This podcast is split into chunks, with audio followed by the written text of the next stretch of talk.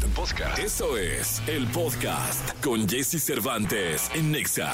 Dejaba manchadas eh, pues, la Plaza de las Tres Culturas, eh, las escaleras de los edificios de Tlatelolco y cualquier cantidad de departamentos donde los chicos corrieron a esconderse, pues para que no fueran asesinados. Eh, es lo que hoy nos deja la historia de este país. Lunes 2 de octubre, yo te deseo lo mejor de lo mejor para ti y para todos los tuyos. Eh, estamos a 12 días ya del multiverso. Festival musical El Colgate Multiverso que será en 12 días en el Parque Bicentenario. Empezamos a las 3 de la tarde, terminamos 11 y media. La entrada es por la puerta principal del parque y por el acceso número 1. Así que hay que estar muy puntuales. Eh, hoy es lunes 2 de octubre. Tenemos un gran programa y un invitado especial el día de hoy. Estará mm, Alessia Divari hablando de sexualidad, Nicolás Romay Pinal con todo lo acontecido en el mundo del deporte el fin de semana, Gil Barrera con los espectáculos. Y bueno, eh, pues vamos a estar aquí tranquilo porque tenemos boletos para el multiverso, para los distintos shows que se presentan en esta gran ciudad. Cuatro horas de música, de entretenimiento, de diversión, en fin, es lunes. Espero que se la pasen increíble en este lunes ya, inicio de semana, inicio de mes. Ayer empezó octubre, ayer fue domingo primero.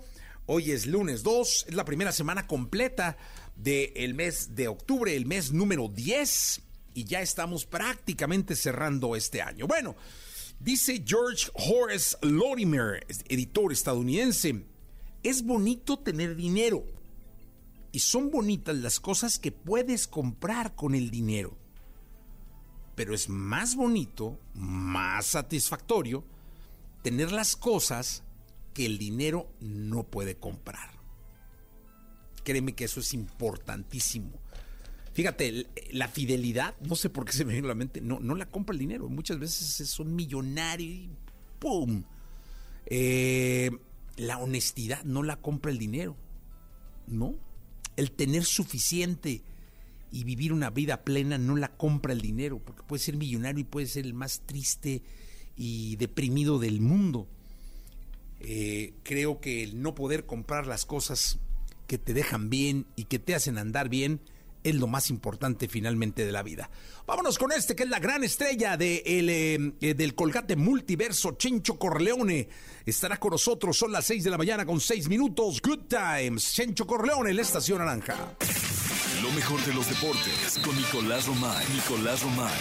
Con Jesse Cervantes en Exa. Señoras, señores, Dillos y Dillas, el Dillo Maravilla, Nicolás Romay Pinal, victoriado por cientos, bueno, o dos. Eh, Es que es- no sé por qué, pero en el momento en que entras, el rockero está filmando. Y yo se fue. Eh, Ya le valió. Po- ¿Podría gritar aquí el rockero? No, lo, no, hace. no lo hace, no lo hace. No lo hace. No. Yo Tiene otras funciones. siempre está que ya sabes, tirando Y una se aceite fue barba, como es barista y no sé qué. tal. Sí, sí, sí. Y Sí. luego Elías en lo que conecta Ya cables. sabes, sí, sí, sí. Sí, sí, sí. Siempre está bajón, están bajones los... eh, Pero es los lunes, días estamos arrancando la semana. ¿Cómo vamos a empezar la sección de ¿Cómo vamos deportes? Con el resultado de... Es que el viernes ya lo dijimos, pero lo tenemos que volver a decir. Liga MX, tenemos que arrancar con la Liga MX, con la jornada. Arrancó desde el jueves. ¿No puedes brincarte ese? No, porque tenemos que hacer el repaso completo, ¿no? De, de la jornada. Pueblita le ganó al Atlas. 3-2. Y está el Atlas ahí buscando en el reglamento a ver cómo le hace. Ya está el Atlas, a ver cómo. Ya Puebla es cliente, ya dijo, a ver cómo le hacemos, pero hasta el momento Puebla se lleva los tres puntos, derrotó al Atlas 3 por 2. El viernes Querétaro y León empataron uno por uno. Cruz Azul la sorpresa, ¿eh? Sorpresa, no, no, no, no. Cruz Azul le ganó al San Luis 2 por 1. Oye, tengo un ahijado que es un adorado, el querido Farid. Es uno de los más acérrimos fans del Cruz Azul. O sea, es desde niñitito, su bautizo fue todo de Cruz Azul. Este, ya sabes, llegabas al bautizo y te daban, no sé si era bautizo o primera comunión, pero te daban la camisa del azul y todo de azul. O sea, era impresionante. Así, así venido, ha venido, ¿no? Y el fin de semana, un poco con la desilusión de la máquina, o sea, de, de- de no ir mal y con el desprecio que le tienes a un equipo que está tan mal manejado como el Cruz Azul, el vato le apuesta Al San Luis. al San Luis. O sea, porque dijo, pues líder, pues la máquina va mal, pues me, me- digo, le apostó 100 baros, ¿no? Pero dijo, pero pues me meto. Pero lo que hizo fue compensar sentimientos, ¿eh? compensar sentimientos. compensar sentimientos. Porque y dijo, mole que gana el Cruz Azul. dijo, si gana Cruz Azul, pues no importa. Me costó 100 pesos la victoria de Cruz Azul. Exactamente, sí, si sí, sí. pierde Cruz Azul, pues gano la apuesta. Así, el problema así. hubiera sido si empataran, porque ahí sí un sabor agridulce, ¿no? No, pero ganó la máquina Ganó y la el máquina. pobre perdió lana. 2-1 ganó la máquina. Cholos, irreconocibles los Cholos, ¿eh? Ahí está mi piojo. 5 por 1 le ganan a Bravos de Juárez. Ahí está mi Ahí está el piojo. piojo. Ahí está el piojo. El sábado Pachuca y Necaxa empataron uno por uno. América le ganó uno por cero a Pumas en el clásico capitalino. Polémica arbitral. Mohamed, ya sabes, hizo berrinche en la banca. Salió, Mohamed salió diciendo, diciendo que el América siempre gana gracias al árbitro y se le olvidó que él fue campeón dirigiendo al América. Yo creo que ahí tuvo un lapsus. Oye, no, y ahí te va un detalle importantísimo. Yo desde que pasó la jugada, ¿Cuál? antes de que la fueran a revisar el ¿La de Henry? No, no, la del gol.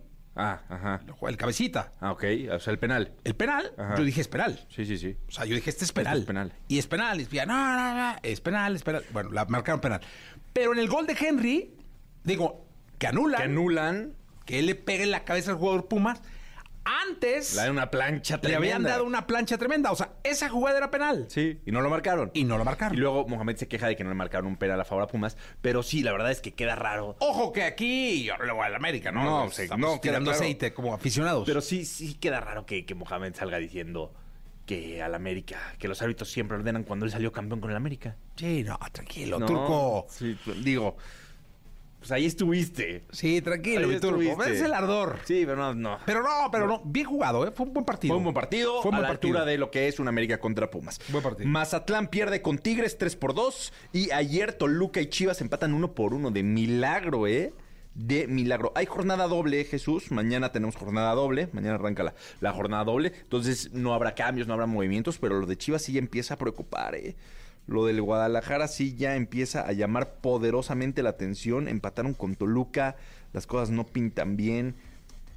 Arrancaron como líderes el torneo. Hoy son número 7 con 15 puntos. No, y un número 7 que está a 3 de. Sí, porque tienen, tienen O sea- 15 puntos y el número 11 de la tabla tiene 12 puntos. Entonces sí están ahí jugando con fuego. El líder es el América con 21 unidades. Pero bueno, así la Liga MX, nuestra querida Liga MX. Sí, caray, mi querido Nicolás Romay Pinal. Yo pensé que ibas a empezar hablando del Canelo Álvarez. No, también en la segunda hablamos del Canelo Pero fíjate, Álvarez. empezaste hablando del Atlas. Empecé O sea, del dolor que me causó No, que perdí el rojinegro. Completa. ¿No? Completa. Oye, ¿sabes qué te voy a decir una cosa? Me dio mucho gusto el lleno del Azteca.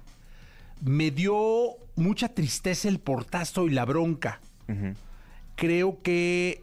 Ay, caray, se sigue teniendo que compensar para que finalmente el fútbol mexicano sea un espectáculo familiar, mi querido Nicolás. Sí, y van a trabajar en eso y lo seguirán Sí, haciendo sí, sí. y lo seguirán intentando. Yo en el Clásico Monterrey absoluto, ¿eh? este, hice mi fan ID. Yo me imagino que pues, de algo debe servir el fan ID para localizar estos Pues sí. perruchos de ahí. No sé, algo debe pasar. Pero... ¿Sí hiciste tú tu fan ID? Sí, claro, Ah. aquí lo tengo. No, y aparte te dan un link donde ya cuando quieras. Ya está. este, ya está el fan ID. Sí, o sea, lo haces una vez, no es que Lo cada una vez, que vez. vayas al estadio Sí, sí, tienes sí. que estar haciendo tu fan ID. Oye, pero te voy a decir una cosa, que crean espectáculos al Azteca lleno, ¿eh? Sí, bueno, es que es Que imponente. crean espectáculos al Azteca lleno, qué bárbaro. Es enorme el estadio. Y qué, qué bonito clásico, o sea, es la garra ahí. No, el ambiente es diferente. Diferente, bien. El bien, ambiente la es verdad, bien. diferente. Bueno, Nicolache, gracias. 8 de la mañana en punto. 8 de la mañana en punto. Vamos a ir a un corte comercial con las curiosidades de Miguelito Bosé. Toda la información del mundo del espectáculo con Gil Barrera, con Jesse Cervantes en Nexa. El lunes 2 de octubre, y recibimos la semana, la primera semana del mes número 10 con Gilgilillo, Gilgilillo, Gilgilín, el hombre espectáculo de México, mi querido Gilgilillo, ¿qué nos cuentas para abrir semana en este lunes 2 de octubre? Adelante, mi Gil, ¿qué cuentas? Mi Jessy, ¿cómo estás? Muy buenos días. Oye, ya son las 7.26, la calle está bien. Pensé que iba a estar más lleno, pero venimos regresando, mi querido Jesse, de Los Ángeles, California, donde estuvimos con la banda del recodo. ¡Iu! De Don Cruz Lizárraga que se presentó en estos, eh, ya es que los teatros aquí cambian de nombre, que, que era el Microsoft y ahora se llama Pickup y una cosa así, pero con un lleno absoluto y con un exitazo, mi maravilloso, la verdad es que les fue brutal. Eh, da mucho orgullo ver que nuestra música regional se consolida y que sigue sólida y cada vez más firme. Y la verdad es que por allá mi querido Poncho Lizárraga anunció que pues eh, en paralelo con esta gira tan exitosa lleva también pues este está visualizando ya, bueno, muy avanzado ya cuatro discos que van a lanzar prácticamente en los próximos 24 eh, meses, es decir, van a estar constantemente lanzando. Todavía no saben, definen la estrategia si va a ser una la un tema a la semana, pero pues prácticamente estarán abarcando todos los géneros porque la idea y la inquietud que tiene Banda del Recodo es propiamente diversificarse, pero también atender mucho de la gran capacidad que tienen con todos los éxitos que han creado a lo largo de tantos años, eh, de, pues, más de 80 años, 85 años, eh, y la verdad verdad es que este ahí está el reflejo de tanto trabajo, tanta educación y tanto esfuerzo. El show que están presentando hoy por hoy es de primera y vale mucho la pena darse la vuelta si lo ven por ahí anunciado. Este, hay que reconocer esta capacidad que tienen la organización que tiene este Banda El Recodo, que no deja que sus eh, integrantes beban en el escenario y que pues se preocupen por dar un, un espectáculo de primera y lo hicieron maravillosamente bien. Desde acá un abrazo muy fuerte, pero también fue un fin de semana de música, mi Jessy. Estuvo Alfredo Olivas, estuvo eh, también aquí en, la Arena Ciudad de México el sábado. Le fue maravillosamente bien. Es un fenómeno eh, musical también que vino después de la pandemia mucho más fuerte, más sólido y mucho más enfocado y la verdad es que nos da mucho gusto que tengan este crecimiento. Y ayer Alex Lora, el Tri también en la Arena Ciudad de México, y así fue una locura. La verdad es que era impresionante, cuatro horas de concierto. Eh, o quizá cuatro horas diez, cantaron un montón. Bueno, estuvo Jay de la Cueva, estuvo Moderato, por ahí estuvieron haciendo una pasarela enorme, cantó con Big Band, pero también cantó con mariachi, tuvo un ballet regional por ahí también, o sea, era una locura. Obviamente Chela Lora estuvo por ahí también acompañándole y la verdad este cantando sobre el en el escenario, este y bueno, hasta Eden Muñoz estuvo ahí que ni se sabía la canción, pero ahí estaba Eden Muñoz ahí formado, listo para este complacer a la gente. El lleno era absoluto. Antes de la presentación solamente había disponibles 15 boletos, mi A la hora en que empezó la presentación, eso ya estaba totalmente vendido. Y después de las dos horas y fracción de, de espectáculo, ya no había cerveza, más bien estaban sacando cerveza de donde podían, de, que, que váyanse a comprar unas caguamas aquí a la esquina, porque la verdad es que la gente estaba eufórica, niños, señoras, eh, familias completas estaban disfrutando de la presencia de Alex Lora, que pues prácticamente ayer, ayer festejó 55 años de trayectoria y bueno, pues el espectáculo fue la verdad magnífico. Nos da mucho gusto que la industria del entretenimiento esté activa, esto genera empleos, además de aliviar a los artistas, a los músicos, también pues a toda la gente que vende y a toda la gente que acomoda carros y que se encarga de darle pues forma a, la experiencia de ir a un concierto, mi Jesse. Y bueno, pues la verdad es que desde acá muchas felicidades a todos por este estar tan activos y a la gente pues por divertirse, por no perder esta capacidad de asombro todos los días en los conciertos.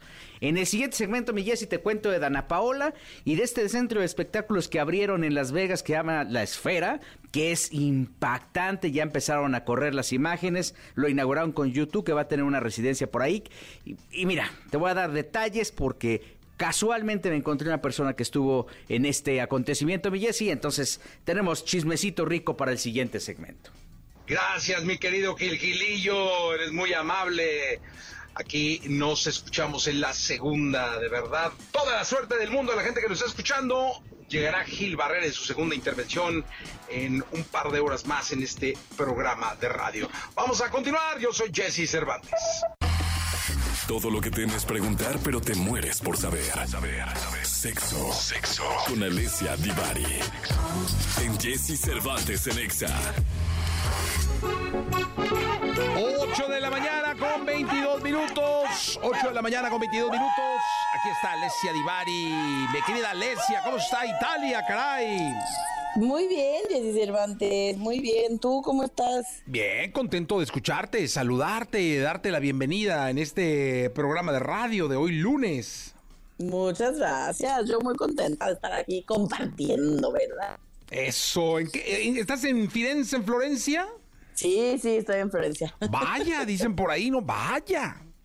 Vaya, vaya. Sí, sí, estoy aquí en Florencia. Oye, vamos a hablar ahora de algo bien interesante que es la adicción sexual. Eh, ¿Cómo reconocerla? ¿Quién es? ¿Quién no es? ¿Se disfruta? ¿No? Eh, todo lo que nos puedan decir de la adicción sexual la vamos a tocar en este espacio. ¿Cómo la adicción sexual, eh, cómo se reconoce? ¿Tiene algún nombre coloquial o no, Alesia? Pues mira, se le conoce así como la estás nombrando. Regularmente se le llama adicción sexual o dependencia sexual.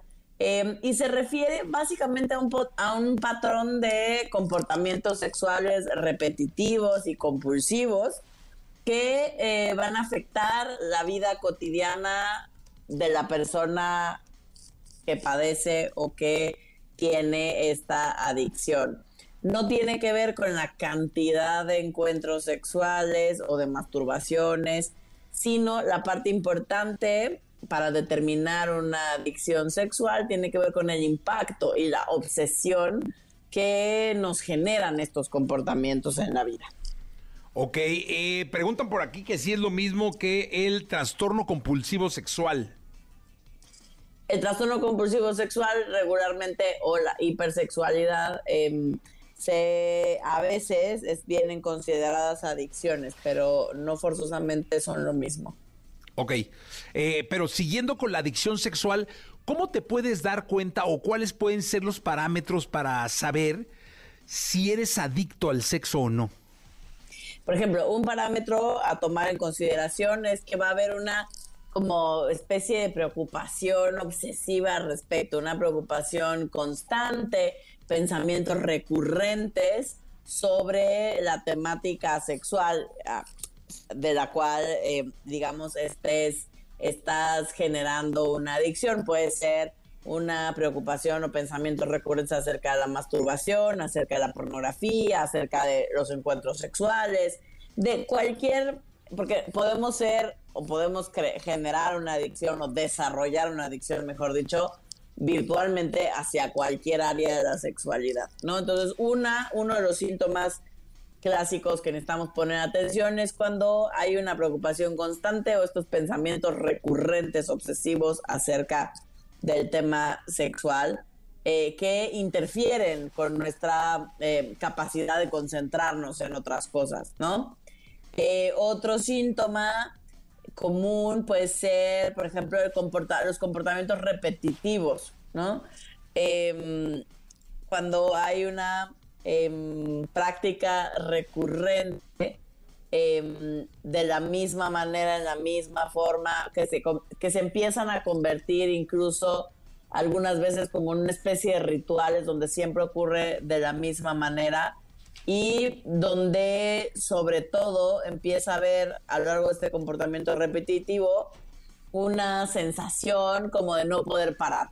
Incluso si me lo propongo, incluso digo, no, ya no me voy a masturbar. Llega la hora en la que normalmente estoy pensando que me tengo que masturbar o que me quiero masturbar y no puedo no hacerlo, ¿no? Eh, eso es un, síntoma bastante eh, importante a tomar en consideración. Eh, otro, por ejemplo, cuando empezamos a tener consecuencias eh, negativas o limitantes en función de nuestra vida cotidiana. Por ejemplo, cuando estos comportamientos sexuales em, empiezan a crearnos problemas en nuestra relación o empezamos a tener temas laborales porque no me concentro, porque falta el trabajo, porque no entregué lo que tenía que entregar en el trabajo o incluso me pueden acarrear algún tipo de problema de salud o problemas legales, tal vez porque mm, tiene que ver con un tema de eh, sexo servicio y entonces eh, me puedo meter en algún tema legal. Em, ¿Qué otros síntomas súper comunes podríamos mencionar para que la gente los tenga presentes al momento de observar esto? Em, empezamos a descuidar nuestras responsabilidades, ¿no? Como lo que estamos haciendo en el trabajo, en la escuela, con nuestra familia, por estar pensando eh, o practicando algo referente a nuestra, eh, en este caso, adicción sexual. Cuando sentimos que perdimos el control, que ya no podemos manejar eh, nuestro comportamiento. Em, cuando, por ejemplo, empezamos a llevar una doble vida, ya empezamos a decir mentiras, eh, con tal de que no nos cachen, con tal de que nadie se entere de que estoy haciendo o pensando de manera recurrente en X actividad sexual, entonces empezamos a tener como una vida secreta, eh, como esta doble vida. Y sobre todo, otra muy importante eh, de los síntomas más clásicos es que empezamos a ponernos en riesgo. Empezamos a tener comportamientos más arriesgados, por ejemplo, como tener encuentros sexuales con un desconocido sin protección, em, que claramente pueden poner en riesgo nuestra salud o nuestra seguridad al no saber ni con quién estamos yendo. Estos serían los típicos los más comunes. Pues bueno, y, como toda adicción, habrá que tratar de detectarla y controlarla, ¿no? Exacto, como toda adicción, el paso número uno y siempre el más importante, como cualquier otro problema, no solo en el caso de las adicciones, es reconocerlo y aceptarlo, ¿no? Reconocer que estamos teniendo una eh, complicación, reconocer que estamos teniendo un problema, un tema, eh, y aceptarlo y decir, ok, sí, tengo esto, me la estoy pasando mal, ya no sé qué hacer, para entonces poder buscar idealmente ayuda profesional. Em, y muchas otras veces, en el caso de algunas adicciones, eh, también, por ejemplo, los grupos de apoyo pueden ser una buena opción. Pues como todo, hay que tratarlo. Gracias, Divari. Al contrario, gracias a ustedes. Vayan mandando sus dudas. Nos escuchamos el miércoles. Gracias. Vamos con la onda retro All That She Wants. ¿Se acuerdan de Ace of Base? Bien, eh, regresamos de inmediato. Pero antes te quiero decir que Amazon Music te invita a una fiesta increíble que es el Colgate Multiverso. Para ganar tus accesos, fíjate, para ganar tus accesos, manda Amazon, Amazon al 55 7907 5746 vía WhatsApp 55 7907 5746 vía WhatsApp la palabra Amazon y eh, ahí vas a recibir las instrucciones para que vivas la gran experiencia. Recuerda Amazon Music te lleva gratis al Colgate Multiverso. Ok, vámonos. All that she wants. Toda la información del mundo del espectáculo con Gil Barrera, con Jesse Cervantes en Nexa. Señoras, señores, la segunda de espectáculos. El querido Gilgilillo, Gilgilillo, Gilgilillo, el hombre espectáculo de México, que quedó a deber la información en torno a la inauguración del Sphere en Las Vegas, en donde lo de menos es YouTube. pues mira, yo estuve viendo algunas eh, críticas ahí. Bueno, ya sabes que también en estos, este, paredón digital ahí nada, nada les embona. Nada les gusta. Dana Paola cantó bien el himno y entonces todo el mundo, oye, no, pero ¿por qué lo cantó así? ¿Por qué lo cantó tan bien? No, oh, pues ¿qué tiene? Lo hizo maravillosamente bien. Con una maestría maravillosa y le mandamos un abrazo. Qué buena onda que se prepara. Ahí está. Cuando se quieren enfocar y se preparan, ahí están los resultados. Y no ha habido tantos errores. Caro, eh, Ross también hizo en su momento lo mismo. Carolina Ross. Sí, y, lo hizo muy bien. Ahí está. Pues nomás es concentrarse y tratar de hacer bien las cosas. Que si le meten floritura y pues ya ah, están, pues están entonando el himno, y pues cada quien lo puede entonar como quiera. Este inauguraron The Sphere. Sphere. ¿Dónde está, Está esperando, ¿Tú amigo de Las Vegas. Ahí por donde está el Venetian, en la parte de atrás. Es la parte como paralela al strip. Ándale. Ahí empezaron a construir. Y la primera obra que se, que se construye ahí, dentro del plan, porque Las Vegas es, es como la Ciudad de México, bien planeada, bien trazada, así de esas de que no tienes, de que una calle te va a llevar exactamente así. Ese strip está previsto desde que se hizo el campo de golf del Win.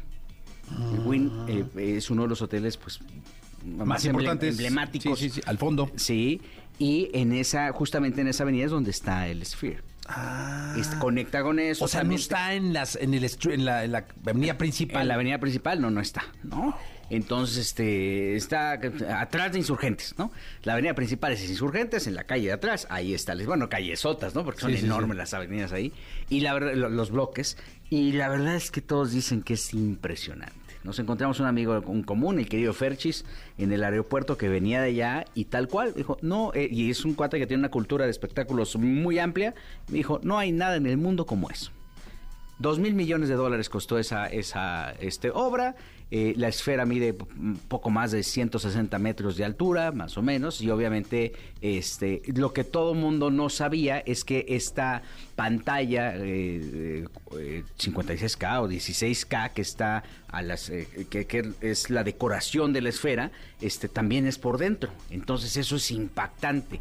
¿Cuáles son los mejores boletos? Según lo que me comentaron, nosotros vamos a estar por ahí en unos 15 días, ¿no, mi Jessy? Sí, Gilirín, pasandito el multiverso. Begoñas, ahí te vamos. Sí, sí, sí. Después de allí celebraremos el éxito del multiverso, mi Jessy. Ahí, mismo, justamente. Whisky en mano. Exactamente. Y entonces, este. Eh, eh, ¿Cuáles son los, los lugares que recomiendan?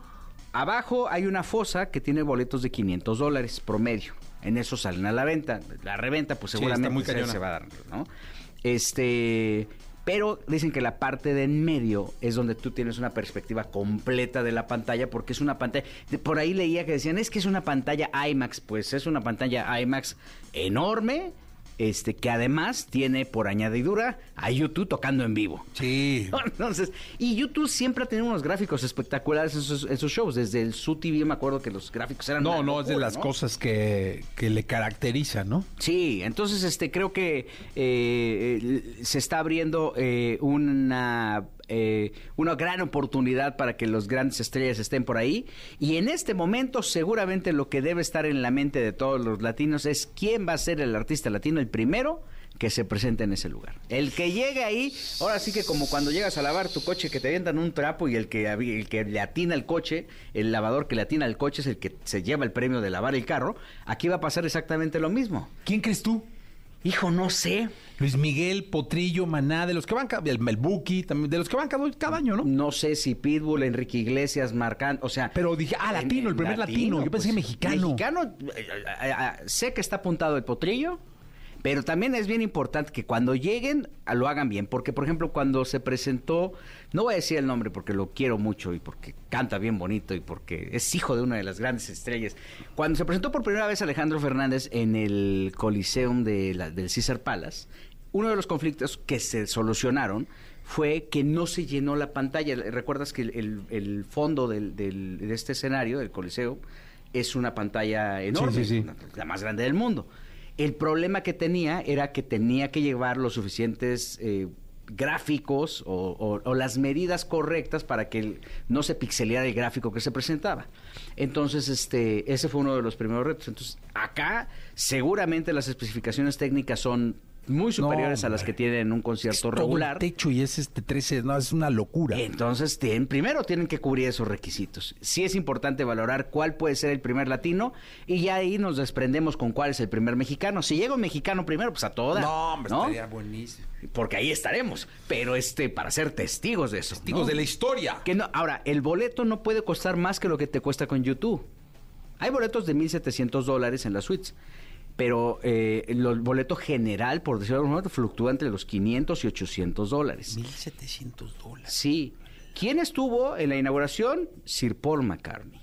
Y hubo una buena cantidad de invitados, todos así. Nada más nosotros no, porque yo andaba con el recodo y mi Jess estaba viendo al Atlas. Pero si no, ahí hubiéramos estado. Ahí hubiéramos estado. sí, Pero sí, sí. este, de ahí en fuera, este, hay que, o sea, los, eh, los apostadores, los dueños de hoteles, los directores generales, los CEO CEOs de los hoteles estaban por allá, pues prácticamente en este acontecimiento que le ¿Sabes va a dar cuánto la costó? 2.200 millones de dólares. La- la- claro, la esfera. La esfera. Sí. La esfera, la esfera, la esfera. ¿Te imaginas haber estado en esa junta, mi Jessy, en donde llega uno con una idea y a ver, suelten su lluvia de ideas? Y un tipo se para y dice, pues, este pedo y la ¿por qué no hacemos una esfera? Y- y- Que y- tenga pantalla por dentro y por fuera. Y la, la- ¿Cuánto vale? 2.200 millones de dólares. Ah, dale. Así, imagínate. Así como las juntas en México, así lo primero que haces es salte. Gracias, Gilillo. Buenos días a todos. Buenos días. Mejor de los deportes con Nicolás Romay. Nicolás Romay. Con Jesse Cervantes en Exa. Bien, llegó el momento de la segunda de deportes. Está con nosotros Nicolás Robay Pinal, el niño maravilla. Mi querido niño, ganó el Canelo. Ganó Saúl el Canelo Álvarez. Fue sábado redondo, ¿eh? Porque tuvimos mucho deporte, terminando el partido. fue la pelea de- del Canelo que termina ganando. Creo que eh, el- no noqueando, ¿eh? no noqueando, termina ganando por decisión. Yo valoro mucho lo del Canelo a nivel industria, a nivel Negocio. atmósfera, lo que representa el Canelo. No cabía un alma en, en Las Vegas. No cabía un alma. El Canelo sigue siendo un showman y termina por seguir destacando deportivamente. O sea, gana. Si lo quieren cuestionar, lo- Canelo está ganando. El Canelo está demostrando que sigue siendo Y está un llenando, y está vendiendo, deportista. y está haciendo un gran negocio. Por supuesto. Termina por derrotar a Jeremy Charlo. ¿Te acuerdas que el viernes Jermaine Charlotte. platicábamos? de- Sí, hombre, y te voy a decir una cosa. Yo sí pensé que lo iba a acabar en cuatro o cinco rounds, ¿eh? Hubo un momento En el siete. en donde Charlo como que sí, como Le dio que... un gancho al hígado y Sí. ay, tocó, tocó piso. Sí, como que dijo, ay, ahí parecía que se iba a balanzar y lo iba a buscar noquear. Y después eh, termina por lograr acabar los, los 12 rounds, ¿no? Bueno, eh, el Canelo Álvarez, una victoria más y la atmósfera, todo, digo, Gil, que me imagino que ya platicó o platicará de, del espectáculo, de lo que representó Dana Paola cantando el himno nacional. Ana Paola cantando Sí. Santa Fe Clan y el tornillo. Ah, sí, entrando saliendo ahí. con él, este, ¿no? ¿Tú con quién entrarías, eh? Porque estaba viendo la pelea con un amigo y... Mira, yo, yo creo Tú, así que si fueras tu boxeador y tal. ¿con él quién? debió haber entrado con Balvin, que estaba ahí. No, pero tiene que entrar con algún Con mexicano. Pues es que ya ha entrado, ya Maná ya estuvo, ya estuvo Alejandro Fernández, ya estuvo Pepe Aguilar. Pero tú con quién este, tú así, si Yo. tú fueras boxeador. Y tuviera un chorro de billetes. No, así, sí, o sea, si pudieras escoger al que fuera. Al que fuera, Luis Miguel. Con Luis Miguel. Sí. tres con Luis Miguel. Sí, señor. Sí. Si yo tuviera así un chorro como el Canelo Con Luis y con Luis Miguel, sí. Bien. Eh, muy bien. Con gran Miguel. elección y más un hombre de industria como tú. Sí, Luis Miguel ahí. ah, Oye, Jesús, pues así con Saúl el Canelo con la de Álvarez, México en la piel. como que no viene mucho al mood del boxeo, pero... No, no, pero pues viene el- ahí la Sí, entrada. pero te y gusta todo, esa canción. Sí, sí, sí. Oye, Jesús, NFL, ¿me permite? Semana 4 de la NFL. Oye, semana de palizas, Sí. Nicolache. Oye, bien los vaqueros, ¿eh? Oh, bien. jojoy. 38 a 3. 38 a 3 a los Patriotas, categóricos. Los ah, vaqueros de Dallas, los 49 de San Francisco, 35 a 16 a los Cardinals. ¿Qué otro resultado te, te puede llegar a llamar la atención? Perdieron los Dolphins después de haber apaleado a Denver. Ahora pierden 48-20 con los Bills. Fue buen resultado. Los Steelers no aparecen, ¿eh? No aparecen los Steelers, 30 a 6 pierden con los Tejanos. Eh, se está poniendo interesante la, la NFL, la verdad. Oye, y la nota de la NFL se la sigue llevando Taylor Swift, sí, que va pues a ver a... a los Chiefs A de los Kansas City que ganaron 23-20 a los Jets y ahí está Taylor Swift. Feliz. Feliz, que invita artistas, ¿Viste la, que, la, la. que decían que Taylor Swift les presta el estadio para que jueguen. Sí, seguro. Sí, sí, sí. Les presta el estadio para que jueguen fútbol Sí, americano y sí. después yo lo lleno con mis conciertos. Y a lo mejor me... No, bueno, es que el americano mete muchísima gente. Muchísima gente, pero es que el fenómeno de Taylor fue Es, brutal. ¿no? es brutal. Brutal, Eh, brutal. oye, dicen brutal. que ya vaya a inaugurar el Santiago Bernabéu. ¿Sí? ¿Sí? Yo te dije. Ah, tú lo dijiste, Sí, ¿verdad? yo te conté. Sí, sí, sí. Sí, le ganaste a Gil la nota. brutal. No, lo consensué antes. ¿Con Gil? Sí, sí, sí. Ah, bueno, muy bien. Sí, sí. Eh, Nicolás, gracias. Gracias a ti, Jesús. Nos saludamos mañana. Claro. La entrevista con Jesse Cervantes en Nexa. Leiva. Leiva es una de las voces españolas más reconocidas en el rock. Después de su paso por el grupo Pereza, ha consolidado una gran carrera como solista.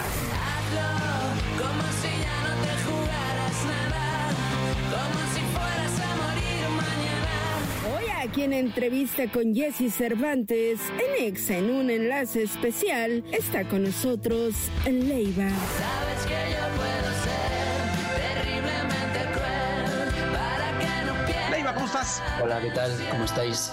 Encantado de estar aquí con vosotros. Oye, cuéntale al público de México eh, cómo, cómo está Leiva.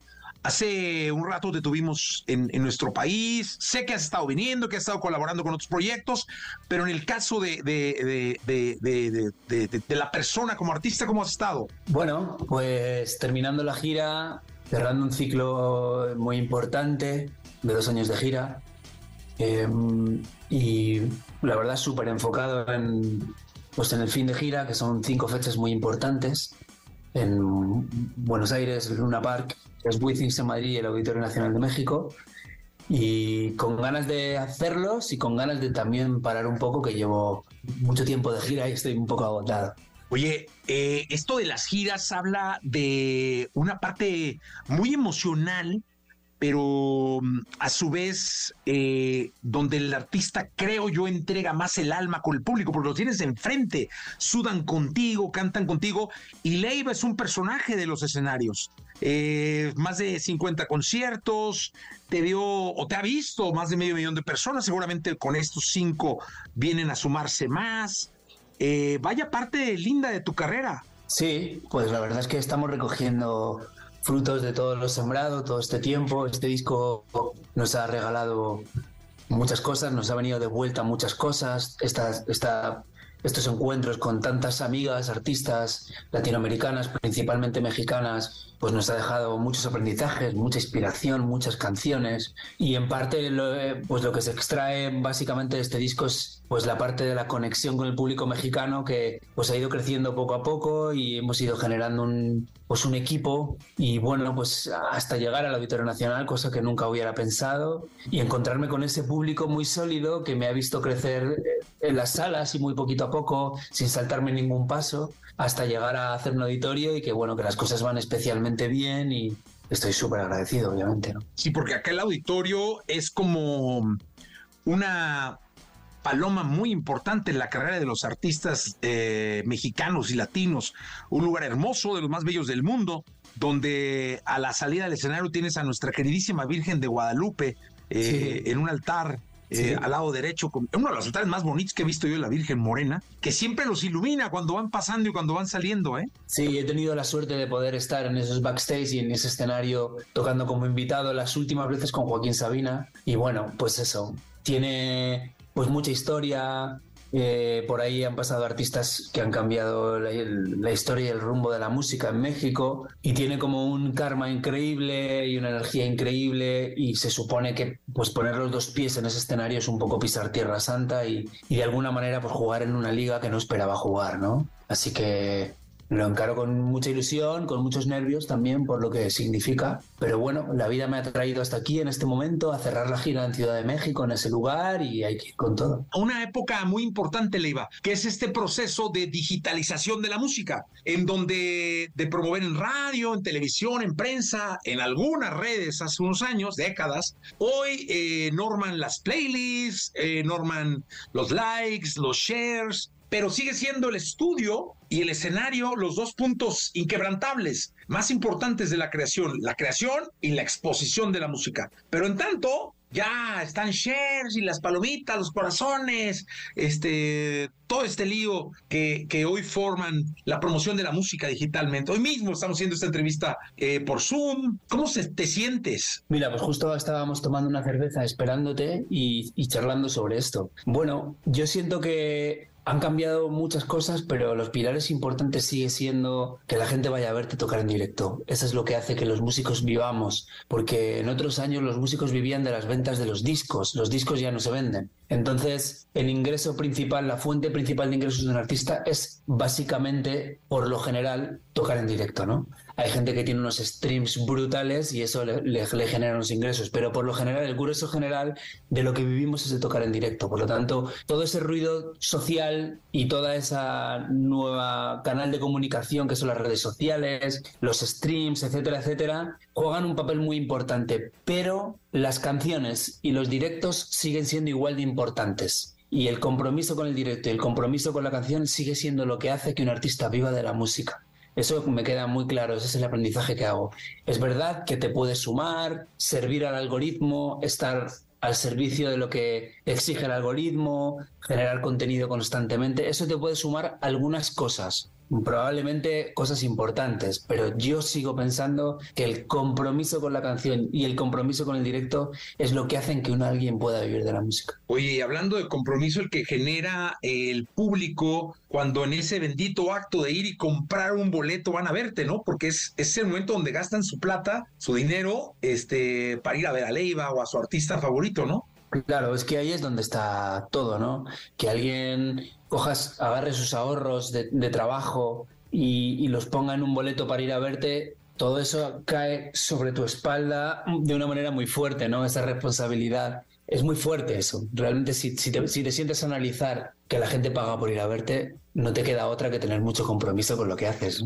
Entonces, bueno, yo sigue siendo que, que hay que seguir apostando por las canciones, hay que seguir apostando por tener un buen directo para que la gente que va a verte pues sienta que ese boleto es impagable. Eso es a lo que yo me dedico básicamente. Las redes las puedo tener mejor cuidadas, peor cuidadas, pero eso lo trato de cuidar mucho. Y al final sí eres de los que cuando dicen voy a parar una gira de más de 50 conciertos, de dos años, la, la, la, ¿realmente descansas? Porque luego me da la impresión de que la cabeza no deja girar y la inspiración sigue. O eres de los que sí se toman después de dos años de gira o algo, dices ya, un año o no sé cuánto tiempo de, de descansar bien. No, no, no. Precisamente creo que por no hacerlo nunca, eh, este, eh, esta vez lo necesito más que nunca, ¿no?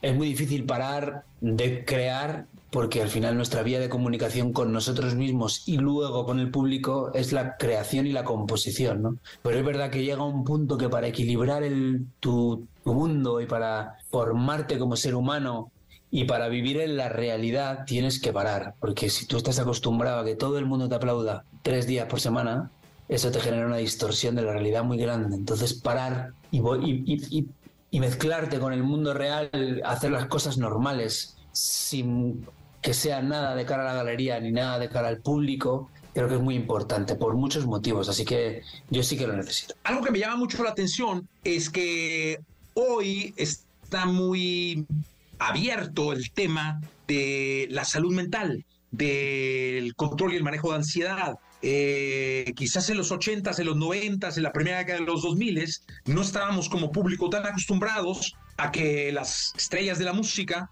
pusieran el tema sobre la mesa. De manera factible tenían los mismos problemas de ansiedad, angustia, depresión y todo esto de los que lo tienen ahora. Hoy, por el manejo de, red, la inmediatez con la que, con la que se rige la, la industria puede ser diferente, pero hoy está muy abierto el tema de las grandes estrellas como tú, cuidando su salud mental, cuidando su, su espacio emocional y su ansiedad y aconsejando que todo el mundo lo haga. Sí, o sea, ahora está en, el debate y antes no lo estaba. Yo tenía ataques de pánico con 14 años y no sabía cómo se llamaban. Ni sabía cómo se llamaban ni sabía cómo, cómo explicárselo a alguien lo que me estaba pasando. Porque no era era muy difícil ponerle palabras a eso que me estaba sucediendo, porque no lo había leído nunca, ni había oído su nombre, ni había escuchado a nadie que le pasaba, ¿no? Entonces, pues bueno, es cierto que ya no solo en los artistas o en la gente pública, ¿no? Siento que vivimos un mundo muy desquiciado. Estamos en un mundo donde estamos viendo una serie de televisión, leyendo el periódico, mandando un mensaje, teniendo algo al fuego. O sea, estamos en un mundo que vamos a una velocidad de vértigo. Por lo tanto, es imposible estar equilibrados. Eh, entonces, con una hiperrealidad constante, con una sensación de tener que cuidar tu marca y que todo el mundo vea tu lado más cool y tu tu estatus, eso es imposible que vaya bien, porque al final lo que estamos haciendo es alimentar el ego de una manera compulsiva. Y el ego lo único que te conduce es a tener angustia. Por lo tanto, mi sensación es que está muy bien que la salud mental esté en la, en la boca de todo el mundo y que haya que cuidarse y que todo el mundo entienda que esto de, de el mundo social entraña unos riesgos muy grandes y hay que cuidarse.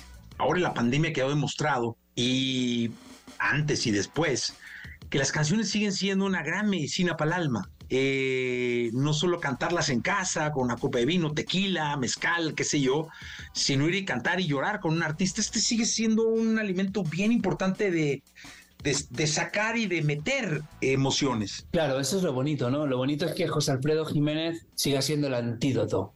Eso es lo realmente emocionante, que ahora mismo ya mm, dentro de poco los coches van a volar y, y, ¿no? y hay unos avances tecnológicos alucinantes, pero no hay nada como ponerse una canción de José Alfredo Jiménez cuando tú estás triste. Por lo tanto, eso es lo que sigue, lo que sigue vigente y me conmueve que sea así, ¿no? Oye, bueno, eh, vendrás a México ya en unos días, 28 de octubre, eh, Auditorio Nacional, una cita importante, un ciclo que cierras y que cierras con nosotros los mexicanos. Sí, al final estoy en deuda con el público mexicano, lo que, lo que me ha brindado, cómo me han acompañado con esa fidelidad y esa lealtad.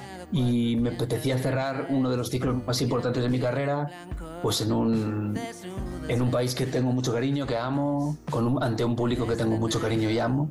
Y en un escenario, bueno, ambicioso, eh, que hay que trabajarlo y me hace mucha ilusión que uno de los cinco últimos shows de mi carrera sea en el Auditorio Nacional de México. Así que vamos con todo, con toda la ilusión, con el show en un estado muy bonito, el repertorio muy reforzado y la banda sonando como nunca. Y yo creo que es un momento muy lindo para, para ver a mi banda. Eh, te agradezco mucho el estar con nosotros, Leiva, aquí en XFM. Te mandamos un abrazo muy grande y mucha suerte. Igualmente, muchas gracias por tu tiempo. Un beso enorme para todos. Gracias. De algún modo acabaré